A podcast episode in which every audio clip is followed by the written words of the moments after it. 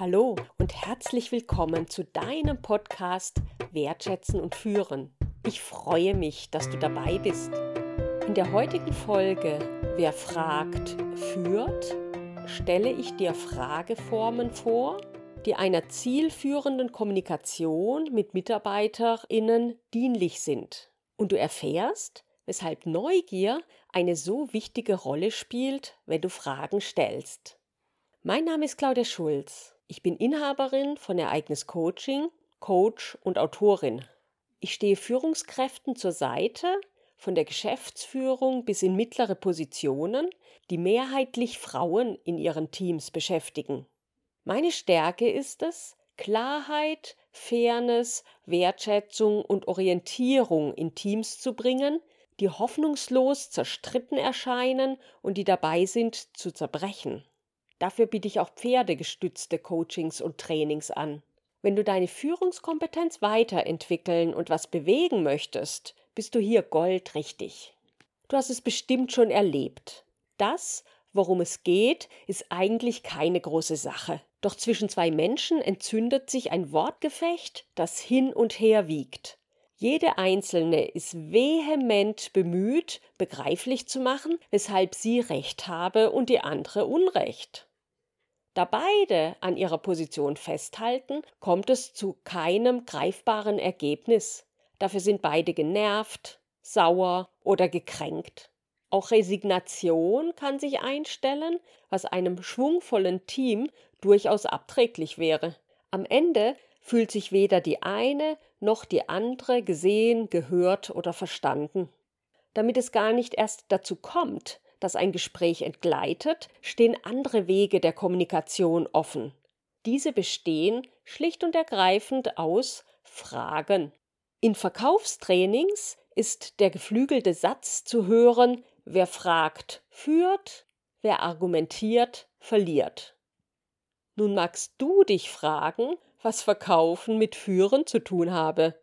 Wollte ich es überspitzt formulieren, würde ich sagen, Führen ist permanentes Verkaufen. Die Produkte, in Anführungszeichen, die dir deine MitarbeiterInnen abnehmen, auch in Anführungszeichen, sind etwa die folgenden. Wenn wir 8 Uhr abgesprochen haben, sind ausnahmslos alle TeilnehmerInnen um 8 Uhr bereit für das Meeting.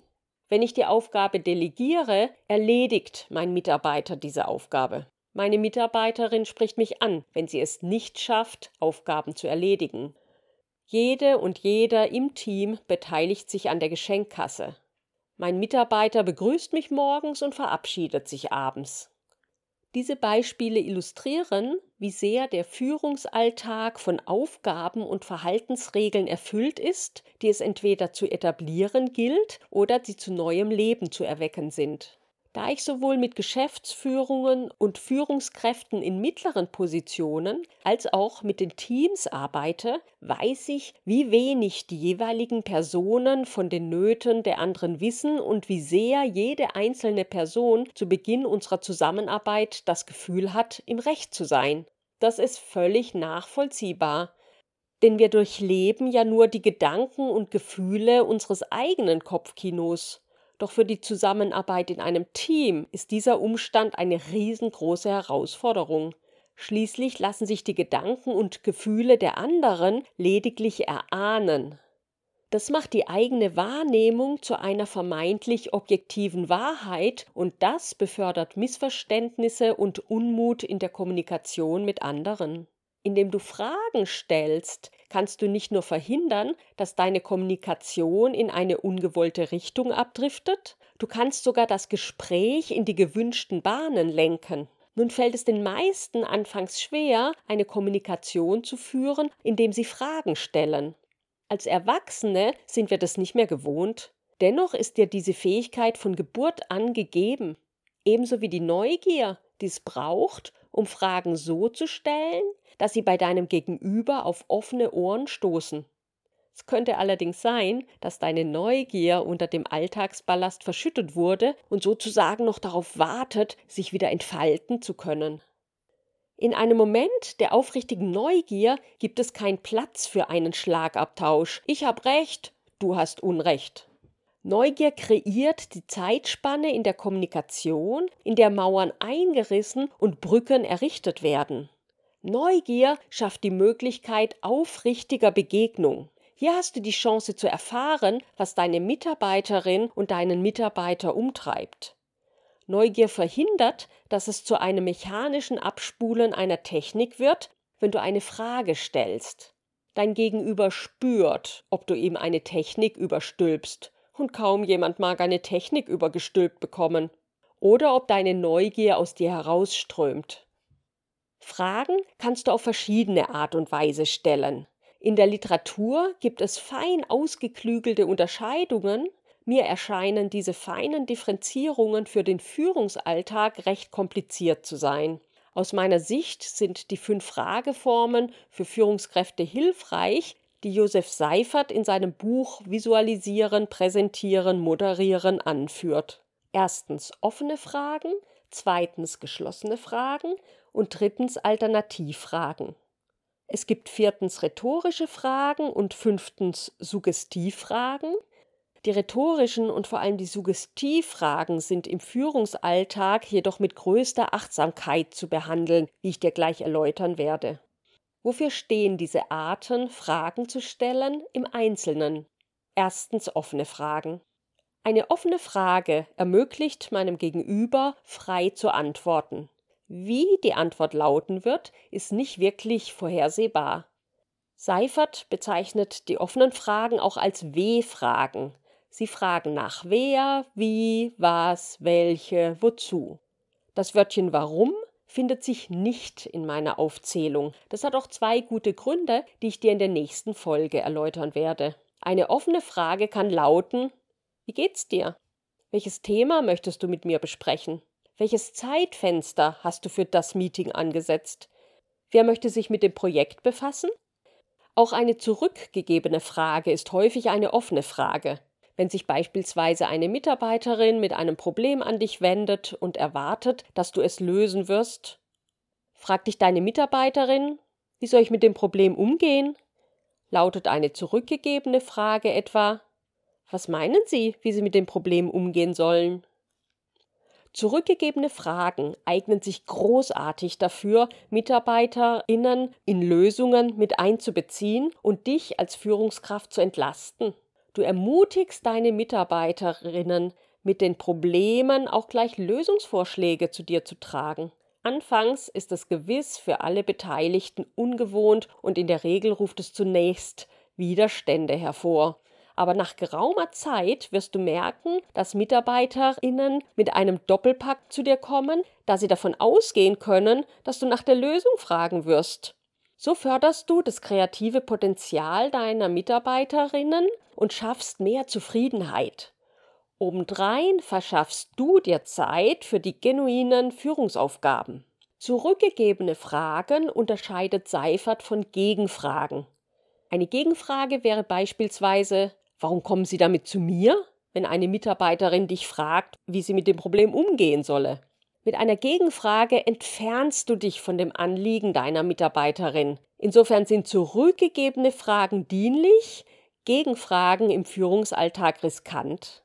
Eine weitere besondere Form der offenen Frage ist die sogenannte zirkuläre Frage. Sie fragt nach der Haltung dritter Personen. Wenn du wüsstest, was in deiner Kollegin oder in deinem Kollegen vorgeht, was wäre das?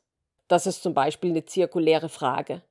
Zirkuläre Fragen eignen sich hervorragend dazu, sich in andere Personen hineinzuversetzen und dadurch einen Perspektivwechsel herbeizuführen, wodurch wiederum andere Verläufe einer Kommunikation möglich werden. Fühlt sich eine Mitarbeiterin jedoch sehr stark gekränkt, verfangen zirkuläre Fragen eher selten. Zweitens geschlossene Fragen. Eine geschlossene Frage fragt nach einem Ja oder Nein als Antwort. Möchtest du einen Kaffee? Möchtest du den Betriebsrat zu unserer Sitzung einladen? Möchtest du einen neuen Termin mit mir vereinbaren? Wirst du den Vertrag unterschreiben? Wenn du ein klares Ja oder Nein bekommen möchtest, sind geschlossene Fragen die Frageform deiner Wahl. Drittens Alternativfragen. Die Alternativfrage wird auch als Gabelfrage bezeichnet. Sie bietet die Entscheidung zwischen zwei, drei oder mehr vorgegebenen Alternativen an.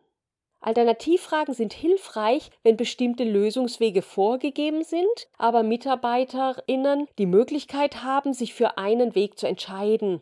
Wenn Mitarbeiterinnen ein Mitspracherecht haben, wie ein Ziel zu erreichen ist, das von der Geschäftsleitung vorgegeben ist, erhöht es häufig die Bereitschaft, Erfolge zu erzielen. Viertens rhetorische Frage. Eine rhetorische Frage ist in der Regel so offenkundig, dass sie nur eine Antwort erlaubt. Möchtest du dein nagelneues Handy ruinieren?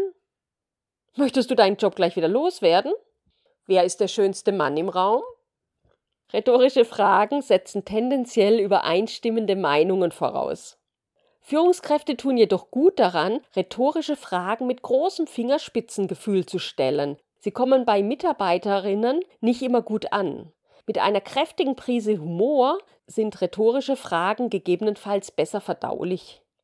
Die fünfte Frageform, die ich vorstellen möchte, ist selbst mit Vorsicht riskant. Das ist die Suggestivfrage. Die Suggestivfrage drängt die Person, von der eine Antwort erwartet wird, zu einer bestimmten Antwort. Ob die Antwort immer ehrlich ist, bleibt fraglich, kommt sie doch durch Druck zustande und aus Sorge davor, was passieren könnte, sollte sie nicht wie gewünscht ausfallen.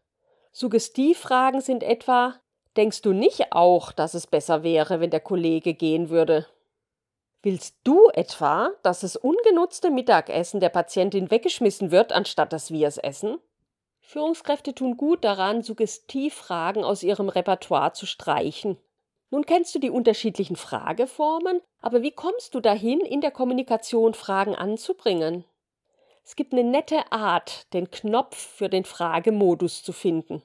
Du kannst Verwandte, Bekannte oder Freundinnen bitten, dir 20 Minuten ihrer Zeit zu schenken, in denen nach bestimmten Regeln kommuniziert wird. Ihr stellt einen Timer und in den nächsten 10 Minuten stellst du ausschließlich Fragen. Deine Spielpartnerin darf antworten, was sie mag, kurz und knapp, auch schweigend. Sie kann auch mit einer Gegenfrage oder einer zurückgegebenen Frage antworten. Doch deine Aufgabe ist es, darauf mit einer Frage zu reagieren, ohne irgendwas zu kommentieren, ohne Fragen deines Gegenübers zu beantworten. Nach zehn Minuten tauscht ihr die Rollen, damit du erleben kannst, wie es ist, wenn du bewusst Fragen stellst und wie es sich anfühlt, wenn du bewusst Fragen beantwortest. Wenn du das ab und zu machst, fällt es dir leichter, in deinem Team auch Fragen zu stellen. Fassen wir nochmal zusammen. Während Aussagen die Gefahr in sich bergen, einen Rechtfertigungsringkampf unter den GesprächspartnerInnen auszulösen, bieten Fragen die Chance auf eine offene Kommunikation. Das gilt besonders dann, wenn echte Neugier die Frage zündet. Weshalb warum Fragen jedoch selten geeignete Fragen sind, erfährst du in der nächsten Folge. Wenn du meinen Podcast abonnierst, wirst du informiert, sobald Folge 16 erschienen ist. Ich freue mich, dass du heute dabei warst und sag Tschüss, bis zum nächsten Mal.